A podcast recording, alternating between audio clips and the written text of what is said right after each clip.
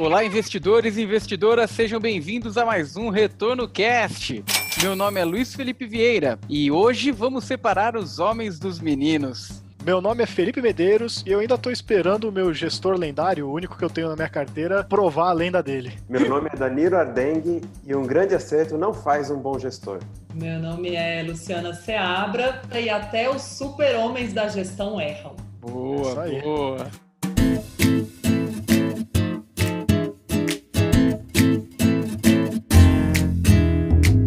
Hoje falaremos sobre fundos e gestores mais renomados aí do Brasil, do mundo, com a presença ilustre de Luciana Seabra. Obrigado, Luciana, por atender o nosso convite. Um prazerzaço aqui fazer esse podcast com você. Eu que agradeço pelo convite, adoro falar de fundo, então sempre que quiserem, estou aí. Bacana. E, e, como primeiro bloco, antes da gente entrar de fato no, nos gestores em si, quem são os profissionais lendários ali, o, o, motivo deles serem considerados lendários, inclusive, né? O que é mais importante hoje é, de fundamento para um gestor, ou até de característica para um gestor, ele ser considerado um bom gestor ou até ser considerado um gestor fora da média, Luciana, no seu entendimento? Legal, muita gente pensa que é retorno só, né? é, e às vezes retorno de curto prazo. Na verdade, a gente no Brasil tende a idealizar muito o gestor bom do ano. E isso é completamente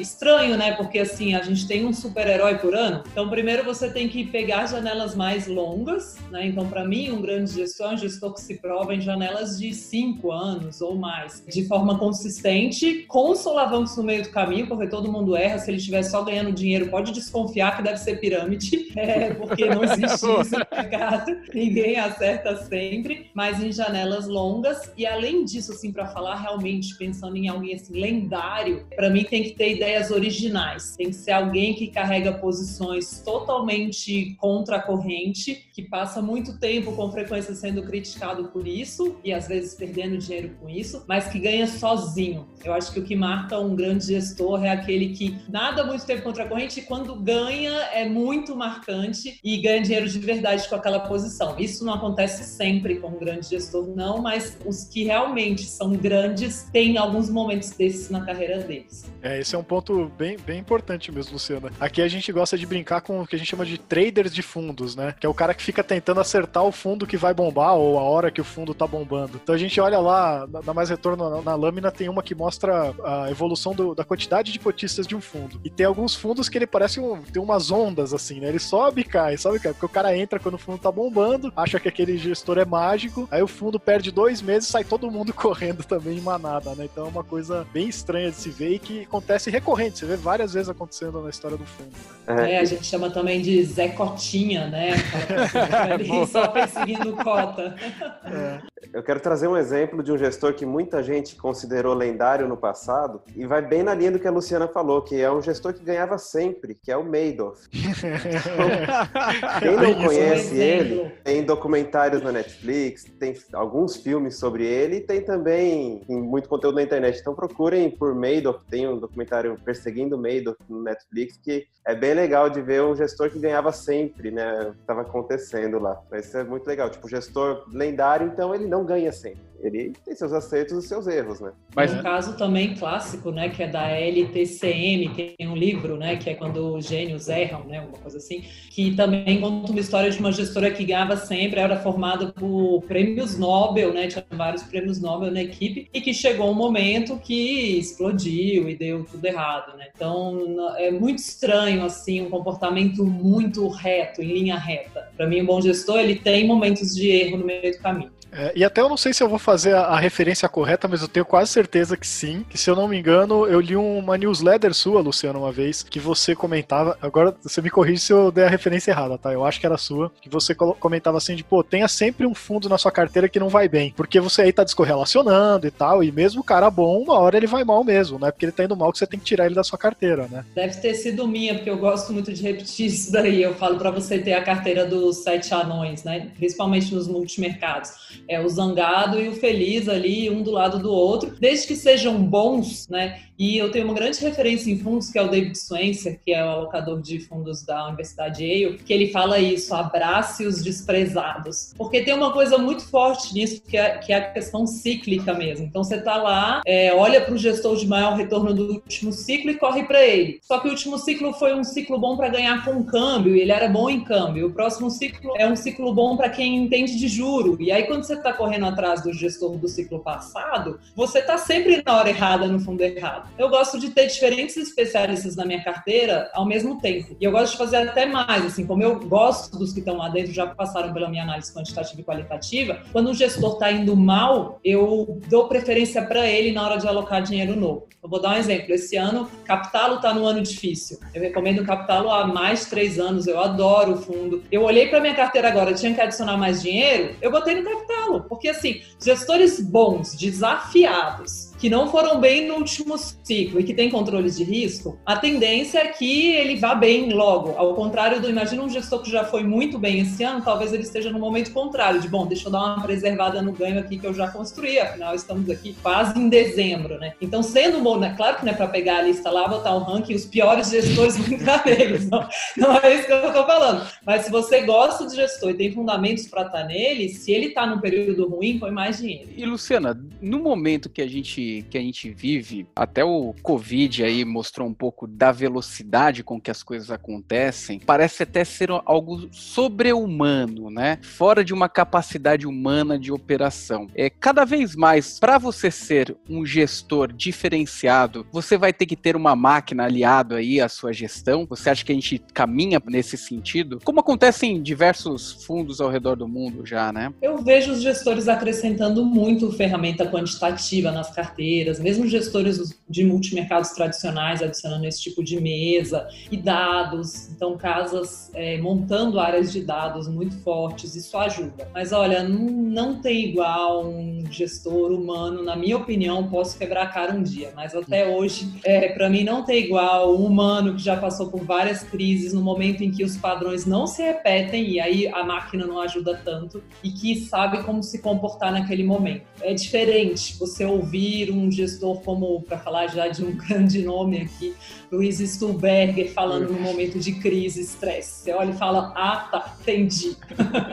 Faz muita diferença, assim, não tem máquina nessa hora que resolva tudo, mas as máquinas, os robôs, os dados, são cada vez mais grandes aliados e quem fechar a porta para isso, acho que vai errar. É, eu acho que o, o principal ponto para você acertar, você até comentou, né? Essa questão de ousadia, né? Ser um pouco ousado e se posicionar, ter certeza da posição que você assume. E muitas vezes, alguns fundos, eles vão carregando essa posição e vão sendo até machucados pelo mercado, né? Acreditando naquela posição. Não, essa posição eu acredito e vai sendo machucado e vai saindo cotista e o gestor vai lá, segura a posição e vai saindo cotista não interessa, eu seguro essa posição até que vem a porrada e a coisa muda e fala, poxa, realmente essa pessoa ela é diferenciada. Tem até o, alguns casos aí na linha histórica aí de, de pessoas que assumiram algumas posições contrárias e a, acaba sendo um benefício gigantesco para aquele cotista que vira sócio daquele gestor, né? Porque a gente não vê resultado no curto prazo, mas quando a gente alonga a estratégia, vê no médio longo prazo, aí sim você vê uma consistência muito maior. E essa ousadia? Que risco que a gente tem de pegar uma pessoa bastante ousada e de repente fugir um pouco a mão ali no momento de, de tanta certeza, acabar todo o, o fund ali para assumir aquela posição e quando vai ver entregou um resultado bem ruim. Corre esse risco o bom gestor, ou Luciana? É, é legal essa sua pergunta, porque eu sempre me preocupo com isso. Assim, eu até falei agora, quando um gestor está perdendo, ele pode se sentir muito desafiado, principalmente porque o ego dele né? Acho que para você operar no mercado você tem que ter um ego diferenciado e de você assumir risco demais. Por isso que eu sempre pergunto para os gestores e avalio o controle de risco deles porque para ver se esse gestor não está sendo teimoso e não nadando contra a corrente. Essa é ali o grande limiar, né? Porque a gente já teve casos de teimosia no mercado, que você olha e fala, olha, é isso daqui. Vou dar um exemplo aqui, tá? Acho que a Divis foi um grande caso de teimosia, né? Eles ficaram num movimento muito forte de fechamento de juro por bastante tempo. Você comparava a carteira do fundo deles e ela era muito comparável ao IMAB, que é né, o índice de títulos indexados à inflação. Você via que eles estavam nesse movimento de fechamento e não saíram dali. Tudo bem, assim, que quando a gente olha para trás, tem várias questões. Acho que o passivo não tinha entendido direito o fundo, que nem foi uma queda tão expressiva olhando para trás, em comparação com o histórico que eles tinham. Mas, tem, então, tem várias coisas envolvidas. Mas eu acho que tem essa confusão. E, assim, ninguém entendia o que estava acontecendo lá dentro, tinha muito questionamento sobre o fundo, eles não eram transparentes. É, existia, ah, é um algoritmo, uma técnica de Harvard, sabe? É, saiu no exame, né? Que é sempre o, os gestores têm, né? Tem essa história de quando aparece na capa você já fica com medo. É, mas, mas tem várias coisas envolvendo assim esse, não pode ser uma teimosia. Então assim, por isso que eu acho, tem que ser um gestor bom, até porque um gestor bom não aguenta esse período é, apanhando. Se não for um gestor bom, ele vai desistir da posição. Vou trazer aqui um nome polêmico para já que a gente está falando dos grandes, né? Apple. Eita, ele era um. Eu tava, eu tava aguardando esse pro final, hein? boa, me boa. adiantando aqui. Eu acho muito bom, muito bom. Só que mesmo quando você olha janelas hoje de dois, três anos, já é difícil carregar. Eu não tiro da minha carteira de jeito nenhum. E eu vou falar por quê. Assim, eu acho a carteira dele é muito equilibrada no fim das contas. Ele é muito vocal nas posições dele. É, então, por exemplo, ele é uma pessoa que toda vez que ele carrega S&P, assim, onde você senta, alguém fala, você tá vendo essa posição do Apple? Nossa, mas tá completamente errado. E ele vai carregando, carregando, carregando e tem uma hora que ele acerta. É, não é um fundo fácil de carregar porque ele vai ficar na sua carteira um tempo sofrendo, mas ele é bem correlacionado. Ele tem esse cuidado de carregar posições estruturais super polêmicas, mas de compensá-las no curto prazo com pequenas posições que também tendem a ganhar, mas que dão uma aliviada ali nos momentos em que a posição estrutural dele está dando errado. E isso, por exemplo, nos últimos dois, três anos, não está dando muito certo quando você olha o período longo, mas eu acho. O que, que acontece? Não é tão duro de carregar, porque ele não fica ali perdendo dinheiro, ele fica ali perto de CDI. E eu acho isso muito legal, porque eu estou na minha carteira com vários gestores excelentes, alguns com anos de erro, um, dois anos de erro e tudo bem. Só que sempre vai, como são pessoas geniais, sempre vai ter mais gente ganhando do que perdendo. A tendência é essa, numa boa carteira de multimercados. Então, eu acho que tem que tomar cuidado também, porque quando os gestores são muito vocais é, nas suas posições e muito assim, o, o Apple é uma pessoa que fala publicamente que é ele que toma as decisões do fundo e não, não o time, é ele, né? Ainda que ele tenha algum apoio do time ali, ele assume isso publicamente com muita força, muita veemência. Isso atrai inveja, isso atrai oposição, isso atrai. Então, fica todo mundo meio torcendo para o gestor errar. Ele está sendo arrogante, ele vai errar. E, na verdade, é péssimo, porque até faz com que esses gestores acabem se fechando, falando menos com o público. Eu valorizo muito isso, uma opinião diferente, bem colocada. Vamos deixar de fora os preconceitos de, ah, esse cara está sendo arrogante, sabe? E outra coisa, né? Vamos ver a história do cara. Ele não nada, não nasceu agora, né? Olha, olha o histórico do Galileu, um filme extremamente equilibrado, histórico mega consistente. Então, sabe, acho que a gente tem que ter um pouco de paciência. Vamos colocar os gênios lá para trabalhar e deixar uns passarem um tempo errando, tá tudo bem. Não, já que a gente entrou nesse tema, vamos colocar mais lenha na fogueira, né? eu, eu participei de um painel que tava o Márcio Appel e o Rogério Xavier, e esse ponto ele ficou muito claro. Num, num, num dado momento, o Rogério Xavier, de uma forma muito inteligente, falando, né? Eu não tenho a mesma capacidade, por exemplo, do Márcio de tomar decisão nas minhas estruturas. Então, por isso que eu tenho um monte de gente muito boa que me ajudam a tomar essas decisões. Agora, precisa ser muito inteligente para pegar um, um, fundo que tenha lá mais de 20 bilhões para fazer uma alocação e ficar concentrado em você essa decisão. Qual que é o tamanho do risco disso, hein, Luciana? Porque existe uma parte qualitativa, até tem um outro ponto que eu vou querer entrar de partnership nessas sociedades, que eu acho que isso aí também faz um, um gestor ser diferenciado. Qual o tamanho do risco? Esse cara não pode nem ter uma dor de barriga, né? Porque a decisão tá totalmente na mão dele, né? É isso, eu, eu vi também essa. Foi maravilhosa essa conversa dos dois, né? É, e eu acho engraçado porque eles todos se respeitam muito, né? O Xavier, o Stuberger, o Apple, o Jacuzzi, eles se respeitam pra caramba, eles se ouvem, eles. É, a gente que acompanha, sabe, eles assistem uns aos outros, porque eles se questionam também com as conversas dos outros. Mas eu acho essa conversa pública aí super divertida, né? É, tem até uma vez que eu tava conversando com o Apple e ele eu falei, não, porque você tem essa posição muito clara de você que toma o risco, ou o risco está em você. E aí a posição dele, quando você questiona isso dele, do risco e tal, ele fala assim: na verdade, todos eles tomam as decisões principais dos fundos. Eu só sou a pessoa que mais declara isso publicamente. E mais, ele fala assim: ah, e os que não tomam sozinhos, se tomasse sozinhos, estariam melhores. é, e, e, e, a verdade é que eu acho que é isso mesmo. Assim, a Verde vai ser a mesma sem o Stuberg? Não vai. Então, assim, existe o risco? Existe. Assim como olhando um fundo de ação, a Bogari não vai ser a mesma sem o Flávio Schneider, a Vert não vai ser a mesma sem o Maurício Bittencourt. E faz parte do controle de risco da gestora tentar mostrar para o mercado que aquilo não é o risco é, concentrado numa pessoa. Eles vão tentar falar que, por questão de perenidade, de se acontecer alguma coisa, o gestor tiver uma dor de barriga, não rolar um monte de saque. Mas no fundo, no fundo, a ideia principal, as grandes tacadas, elas são de uma pessoa. Não existe um monte de Stuberger, não existe um monte de Xavier. Assim, para ser justa, tá? Eu acho que a SPX é uma gestora que conseguiu organizar bem uma estrutura com grandes pessoas lá dentro. E que a gente tem, é, tem o Léo Linhares, tem lá é, o Xavier, tem, enfim, tem, tem pessoas boas lá dentro, mais de uma pessoa boa. Mas a maioria das casas não é assim. E a gente tem que aceitar que se a gente quer investir com bons gestores, a gente está sujeito sim a esse risco da pessoa que é incrível e que não vai ter réplica, não vai ter cópia, não vai ter share.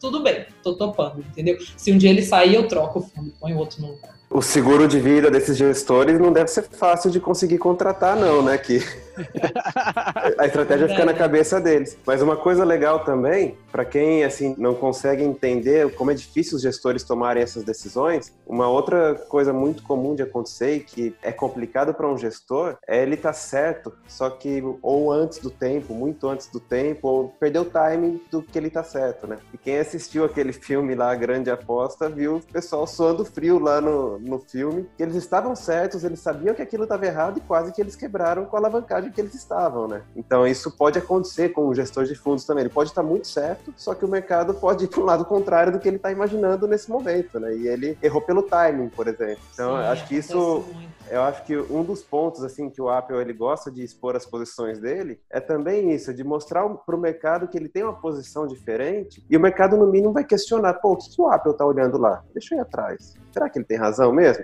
E a tese dele pode se comprovar verdadeira antes do que se comprovaria se ele ficasse quietinho no canto dele, né? Então, enfim, acontece. Não, é legal esse ponto mesmo, que você está colocando, desculpa, mas é, porque tem um alto grau de autorrealização, não tenho dúvida no que esses gestores falam da porta para fora. Principalmente se é um mercado em que eles podem mexer, que eles realmente mexem com o mercado. Então, é, acho que com multimercados às vezes não é tão fácil, porque em alguns, alguns investimentos que eles fazem são mercados que são mais livres. Mas mesmo assim eles mexem, sabe? Quando você vai. Claro que quando o Xavier vai a público e fala, tô tomado no pré, e faz isso com força e fala que vai quebrar que o governo tá, que a política fiscal tá realmente super apertada.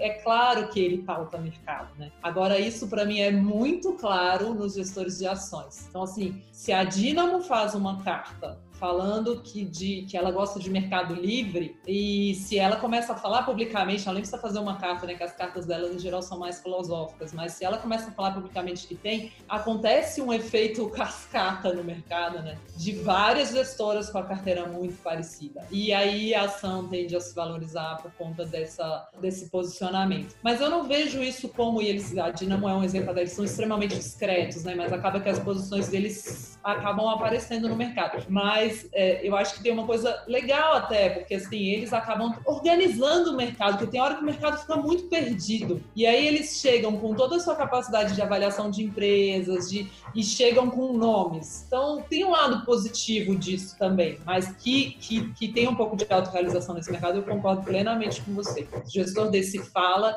é comum acontecer. Agora, ao mesmo tempo, tem gente que usa muito isso para falar, ah, eles estão falando só porque querem operar o mercado. E aí eu não acho muito justo porque esses gestores são ultra discretos, gente. É muito difícil você. Na verdade, eles querem mais é ficar cuidando lá do fundo deles, fazendo dinheiro. E quando a gente fala muito assim, ah, eles estão operando o mercado, aí eles param de querer falar. Eu acho que é ruim para todo mundo, assim. Eu acho bom eles falarem, mas tem autorrealização. É, eu lembro que no assim que estourou a crise desse ano, né, a gente tentou falar com o César Paiva do Real Investor, né? E ele falou: "Ó, oh, pessoal, por enquanto eu não vou dar entrevista, não vou conversar com ninguém, eu tenho que recuperar o dinheiro aqui do pessoal. Tô focado nisso agora, não vou conversar com ninguém". Então é bem isso mesmo. Em geral não gostam muito de falar, né? Sim, a Atmos por muito tempo aparecendo em todos os topos de ranking, assim, acho que, né, quanto tempo. E aí a gente procurava, quando eu fiz o livro, Conversa com Gestores de Ações, procurei e tal. Super queridos, mas não, a gente acha que a gente ainda precisa batalhar mais e tal. Você é Atmos. não, a gente ainda precisa se provar e tal. É, ah, falta pouco.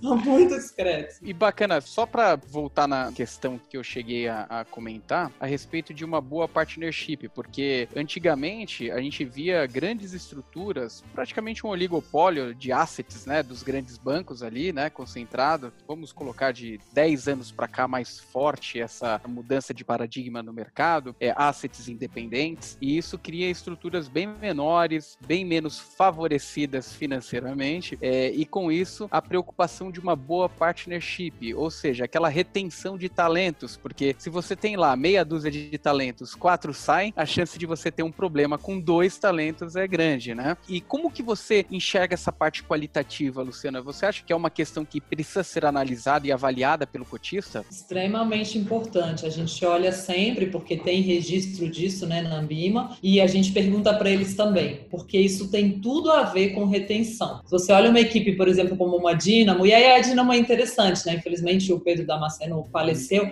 mas é também uma gestora que tem mais cabeças, né? Tem lá o Lula, né? Tem o Bruno Rude, tem diferentes pessoas ali com capacidade de decisão muito forte. Mas quanto mais a gestora tem essa capacidade de retenção, isso tem muito a ver com sociedade, mas tem a ver também com ter uma empresa com clima legal para trabalhar, tem a ver com remuneração e tudo, melhor é. Então, assim, a gente chega a não recomendar gestoras por conta da estrutura societária. Ter um sócio grande que não trabalha é algo que costuma dar errado numa gestora. Ter um sócio grande que é uma família, um sócio grande que é um grande banco, né? Assim, eu estava até falando hoje numa live nossa, eu acho o Fábio Kumura da Gauss maravilhoso, ele é muito bom, extremamente competente, mas a estrutura com o Credit Suisse não deu certo. O primeiro ano que ele teve difícil, o sócio grande começou a tirar dinheiro, isso prejudicou as posições dele, é porque estava muito concentrado num determinado perfil de investidor a carteira, num determinado grupo de investidores, né, a, o passivo dele. Então, assim, a gente olha muito, e, e a Gauss foi uma em que eu aprendi muito com isso, porque eu tinha a recomendação, e quando o Credit Suisse saiu, eu tive que tirar, porque eles que eram sócios estavam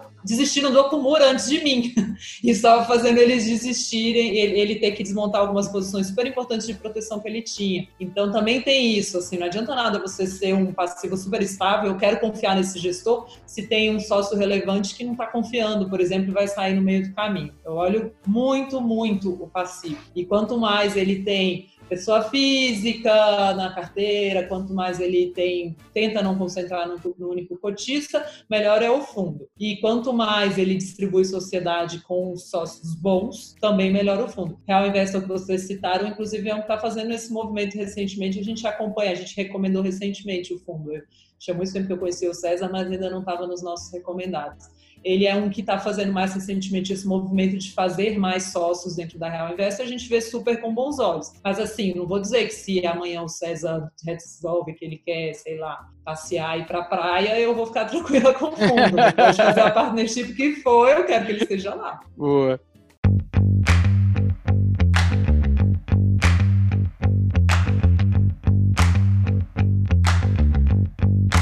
Já que você começou a abordar alguns assuntos também de sua própria avaliação particulares, é, eu queria entrar no tema já do segundo bloco, que é a parte dos fundos e gestores que você acredita serem referência aí no mercado, começando pelo mercado brasileiro. Quem você acha que são os fundos ou as pessoas que gerem uma estrutura que são referência mesmo no mercado brasileiro? Você já falou até do Luiz Stuber, né? Começou com, acho que ele é referência inclusive para quem é referência né?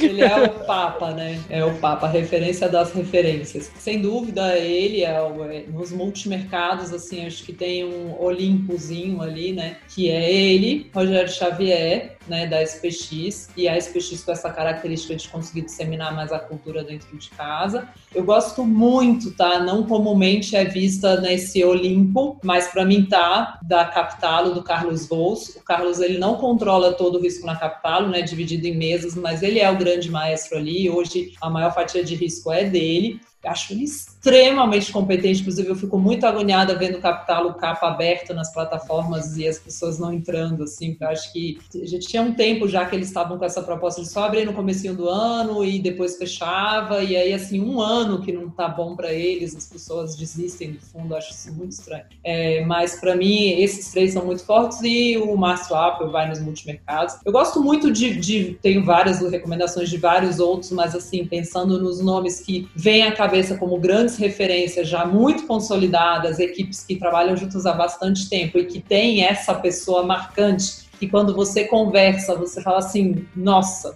é isso, essa pessoa pensa diferente, é fora da caixinha e consegue ganhar dinheiro com coisas diferentes. Eu acho que no mundo dos multimercados seriam, é, assim, para citar alguns, tá? É, Fox, a galera vai ficar enciumada.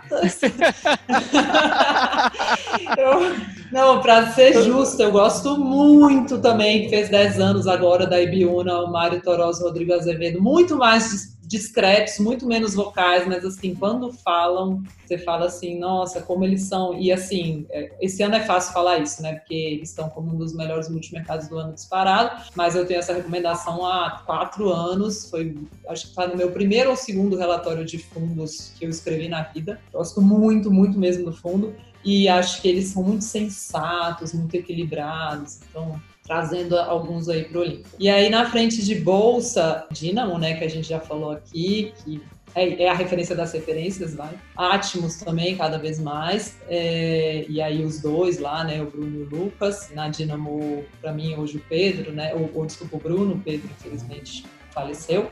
E, e, eu acho que, assim, eu gosto muito, muito da Velt, do Maurício Bittencourt, do Flávio, da Bogari. Acho que são, assim, grandes nomes que têm uma, uma tranquilidade, assim, é muito engraçado, né? Porque nos multimercados são pessoas muito ativas, que são essas grandes estrelas. Na bolsa são pessoas extremamente equilibradas, longo prazistas, que são os grandes, as grandes referências, os grandes ídolos, né? Eu gosto muito também de, assim, por exemplo, a Brasil Capital, eu acho uma baita gestora também no ano difícil, mas eu acho que tem aí essas grandes referências mesmo, que são referência para todo mundo. Normalmente quem vai abrir uma asset de bolsa bate na Dynamo, bate na Atmos, para ver o que, que, tem que fazer, né? Vai lá pedir a benção. E como multimercado, se você perguntar para os próprios gestores, eles vão pensar, eles vão, normalmente eles se comparam e falam, ah, a gente é assim, tipo uma SPX, a gente é assim, tipo uma vez. ah, tá, entendi. Peguei, peguei o jeito, né? Onde... Peguei, peguei, peguei o estilo. É isso. Um, um, desafio que acho que tem hoje até também, né, Luciana, é que eu, eu, vi esses dias alguém comentando ou postando em Twitter da vida, qualquer coisa assim, que tá saindo uma gestora nova por semana, na média, né? Então tá vindo uma avalanche de gestoras novas aí, não necessariamente esse ano, né? Acho que já faz algum tempinho que tá nesse ritmo, né? E assim, não quer dizer que a gestora é nova, né? A, a empresa é nova, a asset ali, que a equipe que tá na empresa é nova, né? Em geral, é pessoal saindo de grandes bancos, de, de corretoras e tudo mais para tocar uma estrutura independente, né? É, e aí fica um pouco mais difícil. Acho que talvez o único nome que você colocou aí, que se você abre os fundos e não vai ter tanto histórico assim, vai ser o Márcio Apple, que a gente sabe que ele veio lá do Safra, né? Você vê mais algum grande nome que tá pintando no mercado recente, que se você olha direto lá pela lâmina do fundo não vai ter muita coisa, mas por trás do currículo dessa pessoa ele já tem um currículo bem forte, né? Acontece, viu? E, e isso é algo que as pessoas têm que olhar mesmo, porque as, elas julgam muito a equipe pelo histórico recente da carteira, né?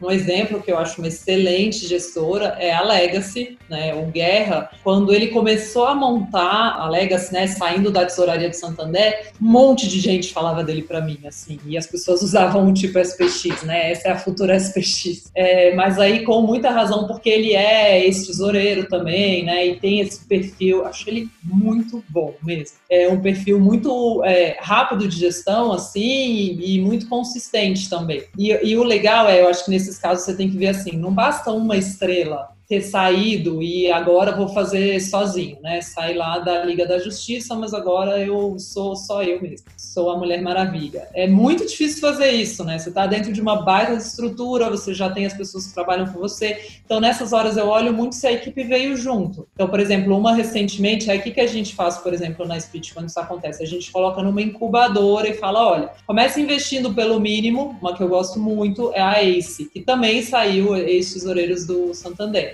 a gente colocou na incubadora começa pequeno, não precisa começar tão grande, mas começa a experimentar é, o fundo, porque também tem uma coisa, né? Um gestor bom em começo de casa, ele é mais desafiado, ele tende a querer fazer um histórico legal, e eu gosto dessa energia da gestora nascente. Então, quando é uma equipe, imagina a energia disso, né? Uma equipe que trabalhou junto a vida inteira numa tesouraria de um banco, e de repente eles quiseram montar a casa deles. Se eles saem todos juntos, tem uma baita energia ali para fazer um produto novo, no começo com um patrimônio não tão grande, mais ou menos, tem umas que já nascem já tá todo tomado, né? Mas é, eu gosto dessa de estar tá no começo da história de uma gestora que parece nova, mas não é tão nova assim. Não citei Legacy aqui, esse, mas MZK também eu acho bem legal. É, só tem que ter um pouco de paciência, porque às vezes a transição é muito tranquila, às vezes estes tesoureiros, por exemplo, quando estão montando uma casa nova, eles estão acostumados a ter um cliente só e eles estão se adaptando para ter vários clientes. Então, às vezes, a transição tem um solavanco ali no caminho, tem que ter um pouquinho de paciência.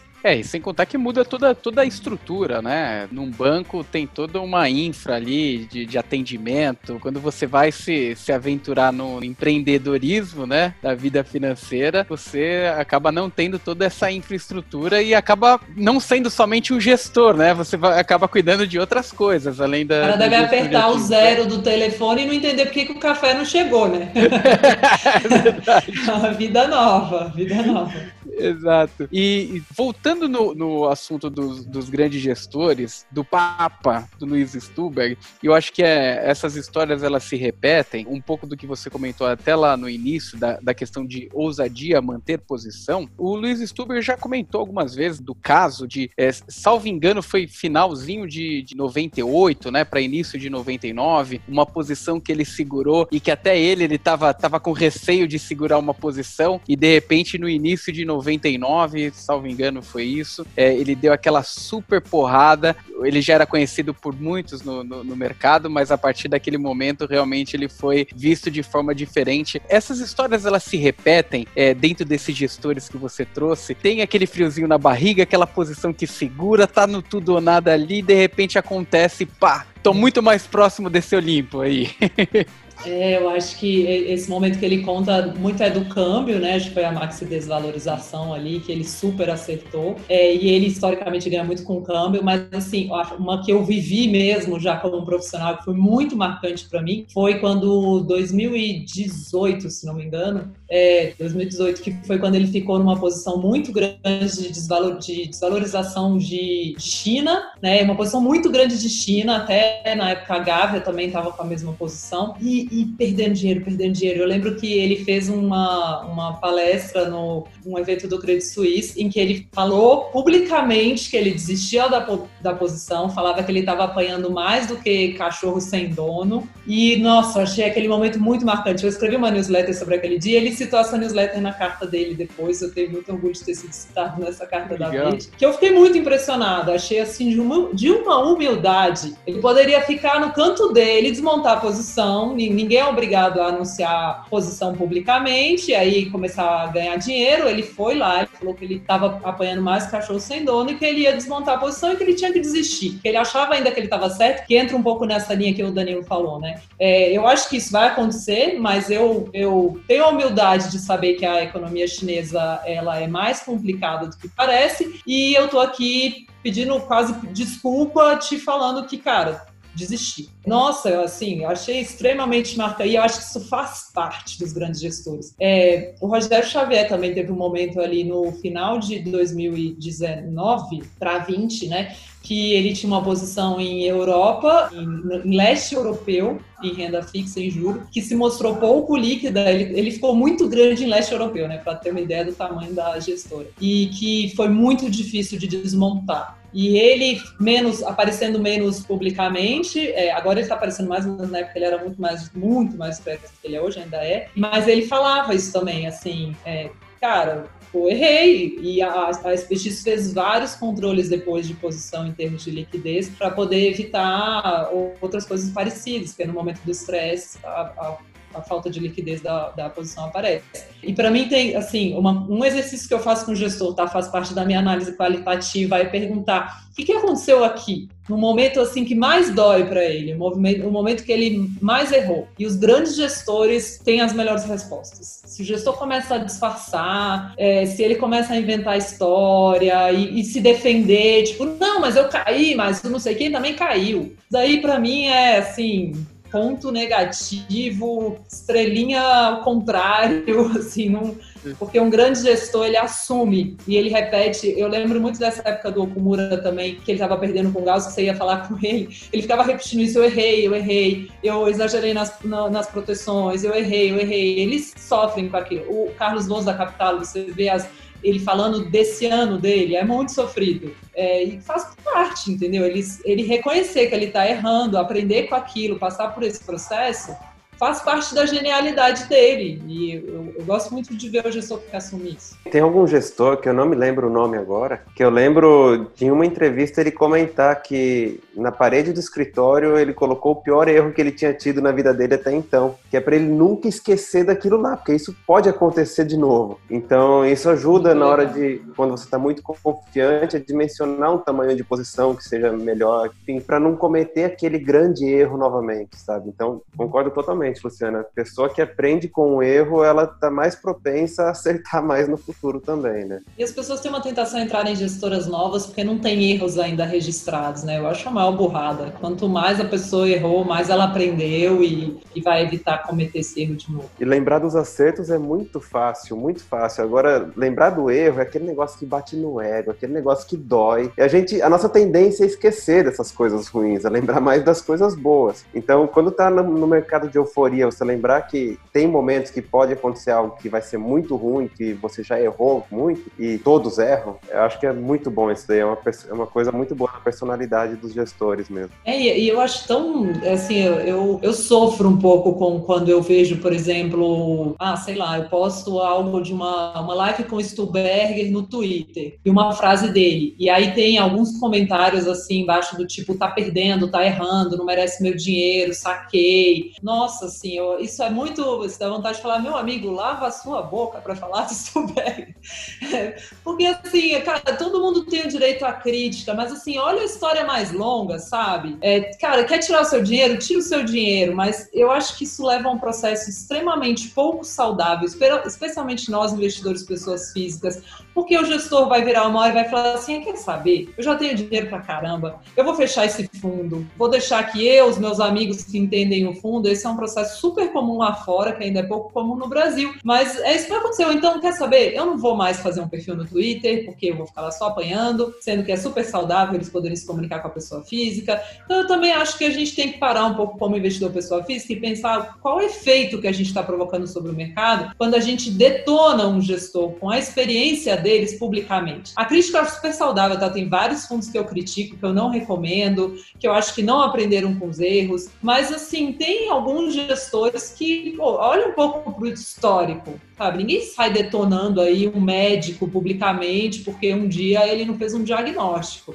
E é ruim, é ruim, porque isso vai fazer com que os gestores deixem de oferecer o fundo deles no varejo. E, Luciana, com juros baixos aqui no nosso país, vem abrindo diversas oportunidades. Acho que até no, nos últimos dois, três anos isso ficou muito mais claro é, da entrada de fundos internacionais, gestores internacionais aqui no Brasil. E seria até o tema do terceiro bloco. A conversa tá tão legal que eu, que eu tô meio que seguido na, na sequência. Quem são as pessoas que você vê que são referência até para os gestores aqui que operam fundos lá fora? Quem você acha que, que realmente são referência e eventualmente até podem ser considerados aí referência para as pessoas que estão no Olimpo aqui dentro no Brasil? É, é engraçado, assim, em primeiro lugar, não é minha grande especialidade são os gestores brasileiros, tá? E acho que para mim já já tá bom porque eles já são muito, é muito difícil de acompanhar. É, na SPT a gente tem uma especialista em gestores globais que é a Francine Balbini, eu aprendo muito com ela, mas tem as grandes referências aí como e aí é, é muito também no campo das ideias. Infelizmente lá fora não é tão fácil olhar, acompanhar a cota de um fundo quanto é aqui no Brasil, né? Até que os fundos que estão vindo para cá, em geral pela estrutura que eles vêm, via Luxemburgo, com alguma divulgação de cotas, a gente já consegue acompanhar mais.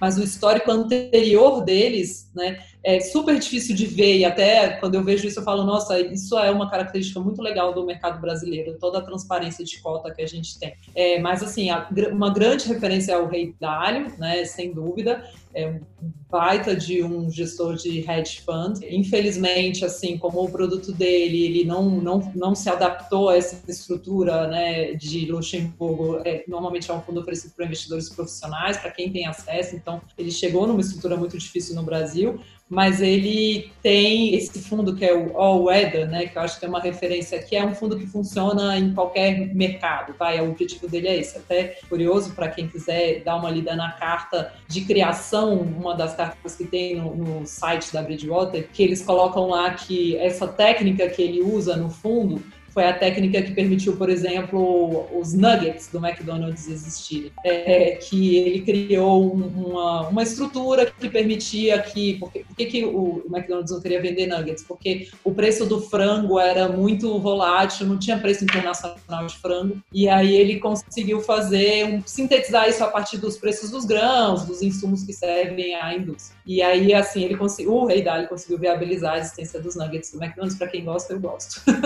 é, eu acho que é uma referência aí legal. É, mas assim, a importância dele, sabe, pro é, para o mundo dos investimentos. Acho que quem quer seguir grandes gestores globais. O livro dele, eu vou confessar que assim, eu, ele, ele acaba ficando muito no campo da, das ideias, da vida, né? Eu sinto, sinto falta para quem quer ver realmente como ele se posiciona no mercado. É melhor pesquisar coisas no, no, Google, na internet, porque não, não é tão fácil de acompanhar. Mas eu acho ele uma grande referência. Tem uma grande referência para mim também em gestão global, que é a Lei da Braga. E aí a gente até brincou aqui no começo, porque praticamente não tem gestora mulher no mercado brasileiro, e a Leda é uma das maiores gestoras de hedge funds do mundo. Ela é uma gestora quantitativa e ela é brasileira. E tem um baita desempenho legal nesse fundo dela. Ouvi dizer recentemente que alguém estava tentando trazer para o Brasil, quem sabe a gente se depara com ele daqui a pouco. Tenho também na minha carteira pessoal e adoro o da Oaktree, que é bem legal também esse fundo, que é do Howard Marks, uma baita referência de mercado.